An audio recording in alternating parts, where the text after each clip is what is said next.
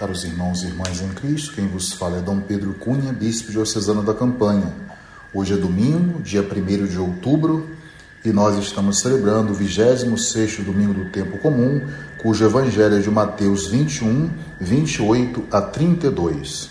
Onde encontramos o episódio que Jesus disse aos sacerdotes e aos anciãos do povo uma parábola, onde um homem tinha dois filhos Dirigindo-se ao primeiro, ele disse: Filho, vai trabalhar hoje na vinha. O filho respondeu: Não quero. Mas depois mudou de opinião e foi. O pai dirigiu-se então ao outro filho e disse a mesma coisa. Então este respondeu: Sim, sim, senhor, eu vou. Mas também não foi. Jesus pergunta: Qual dos dois fez a vontade do pai? Os sumos sacerdotes e os anciãos do povo responderam: O primeiro. Então Jesus disse: Em verdade vos digo que os cobradores de impostos e as prostitutas vos precedem no reino de Deus. Então, o relato dessa parábola que nós observamos aí é uma característica muito interessante que está exatamente centrada sobre uma contraposição dos dois filhos. E ao mesmo tempo, nós falamos uma contraposição de respostas e ao mesmo tempo de comportamento. A mesma ordem do pai, um filho diz sim e o outro diz não. Mas depois, concretamente, é o segundo, diferentemente do primeiro, que vai trabalhar na vinha. De fato, eles representam emblematicamente dois tipos de resposta, ou seja, o assentimento puramente verbal, que não passa a ação, e a adesão operativa, precedida de uma negação verbal. Mais precisamente, é a própria parábola que move os ouvintes a comprometer-se e tomar uma decisão, a decisão urgente do reino de Deus. Essa mensagem que Jesus quer nos passar através do Evangelho de Mateus. De fato, ela se inicia então com uma provocação genérica. Jesus faz uma pergunta, né? Que vos parece? E no fim, então, ele impõe uma alternativa. Na pergunta: qual dos dois fez a vontade do Pai? Então não há dúvida nenhuma. Então, a obediência não é feita simplesmente de palavras estéreis e descompromissadas, mas com fatos concretos e precisos. Então Jesus conseguiu colocá-los contra a parede, tirando deles um juízo de autocondenação. Não Jesus pudesse condenar, não é isso, mas a partir das palavras ou da resposta deles.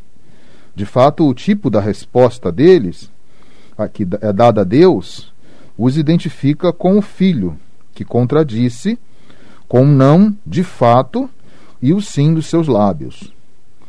É, não podem iludir-se e pensar que estão obedecendo à vontade de Deus apenas porque dizem ter aderido a Ele, ostentando uma espécie de um culto individualista, subjetivista ou até mesmo fetichista da lei.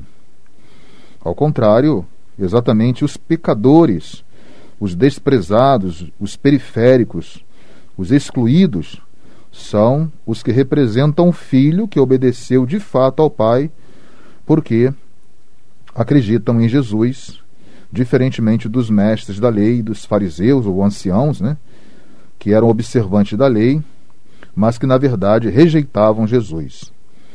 Então, a temática central é fazer a vontade de Deus.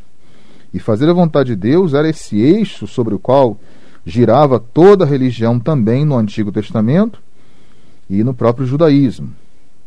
E a lei era uma espécie de uma expressão escrita e clara da vontade de Deus. Mas agora a revelação plena e perfeita da vontade divina acontece em Jesus que anuncia a vinda do reino e chama à conversão. Ela passa, afinal, através da sua pessoa, essa conversão. Então o Pai quer que os homens acolham aquele que ele mesmo enviou, pois a obediência da lei, acrescida à rejeição de Cristo, equivale a um sim meramente verbal, como aquele filho que deu um sim tão somente verbal. Ou seja, vem assim Desmentido esse sim verbal, depois, pelos fatos concretos, pela atitude da vida. Enquanto isso, a fé nele, em Jesus, por parte de quantos foram postos fora da lei, constitui seu plano de resgatar, portanto, esses excluídos. A sua autêntica adesão, portanto, ao querer de Deus por parte dessas pessoas que muitas vezes nós mesmos não esperamos que elas possam aderir ao plano de Deus, aceitando a mensagem de Jesus. E tal obediência chama-se agora uma fé no Filho de Deus. Isso significa ter obediência, fé em Jesus. E é exatamente sobre a base de tal obediência, uma, na verdade, obediência da fé, que os pecadores são salvos e começam então a fazer parte do reino. Enquanto que aqueles que eram simples observadores externos da lei permanecem excluídos. De agora em diante, os homens colocam em jogo seu destino último, decidindo-se a favor ou contra aquele que Deus enviou ao mundo. Então, é exatamente o sentido da parábola. Né? Jesus, com essa imagem, nos obriga a aceitá-lo. Portanto, ou excluí-lo, né? ou rejeitá-lo. Não existe uma outra alternativa. Encontrar Deus prescindindo de Jesus é uma atitude ilusória, como também é, deve ser ilusório qualquer caminho outro que tentamos pegar muitas vezes para chegar a esta prometida salvação. Então, assim, é, Jesus encontrou uma boa acolhida quando lança essa semente da palavra do reino nos excluídos da sociedade, muitas vezes tão puritana, do seu tempo. Isto é, nas mulheres, nos pecadores, nos fraudulentos, nos cobradores de impostos, nos excluídos da sinagoga. Então, estes acolheram o seu anúncio do reino e mudaram de vida, abrindo-se, portanto, na esperança ao futuro de Deus. A parábola, então, dos dois filhos se situa neste quadro como uma denúncia do comportamento dos adversários comparados ao filho que diz sim só com a boca, mas se desmente com os fatos depois. Já que o acolhimento dos pecadores não estava isento, muitas vezes, das críticas violentas dos intelectuais e magistrados do povo de Israel. Esse relato da parábola, portanto, assumia também um significado de uma defesa dessas pessoas que muitas vezes não entram no nosso plano ideal. O evangelista Mateus, porém, ele é o único evangelista que nos transmite esta parábola.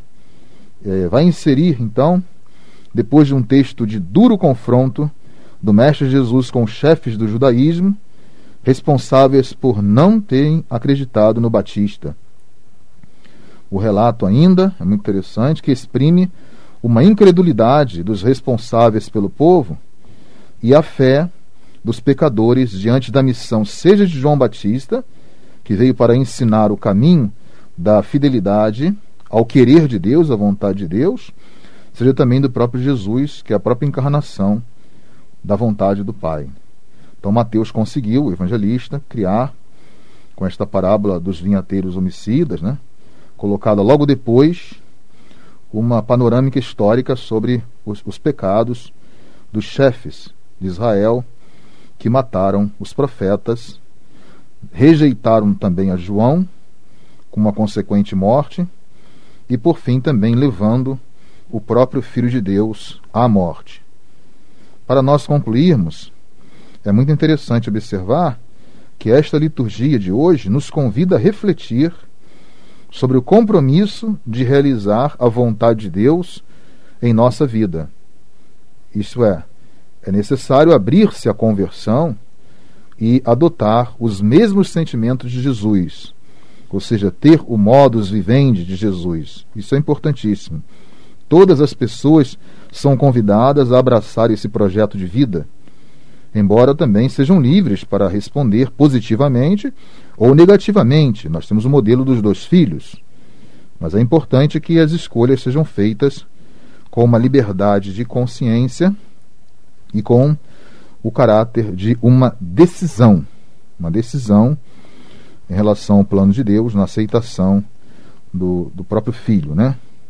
Então, na verdade, a liturgia da palavra desse domingo Todas as leituras convidam a essa conversão e a essa responsabilidade para viver uma vida religiosa autêntica, não como uma hipocrisia, onde a resposta ou a proclamação da fé vem simplesmente pelos lábios e não pelas atitudes, pelos gestos concretos, pela atitude de solidariedade e amor, sobretudo ao próximo. Peçamos ao bom Deus que a Sua palavra seja como uma luz para o nosso passo, o nosso caminho, e que ela também possa ajudar a conhecer e a fazer a vontade de, do Pai sempre em nossas vidas. Louvado seja nosso Senhor Jesus Cristo, para sempre seja louvado. O Senhor esteja convosco, Ele está no meio de nós. Seja bendito o nome do Senhor, agora e para sempre. A nossa proteção está no nome do Senhor, que fez o céu e a terra. Por intercessão da Virgem do Carmo e dos nossos beatos Padre Victor e Inhaxica, abençoe-vos o Deus Todo-Poderoso, Pai e Filho e Espírito Santo. Tenham todos um abençoado domingo.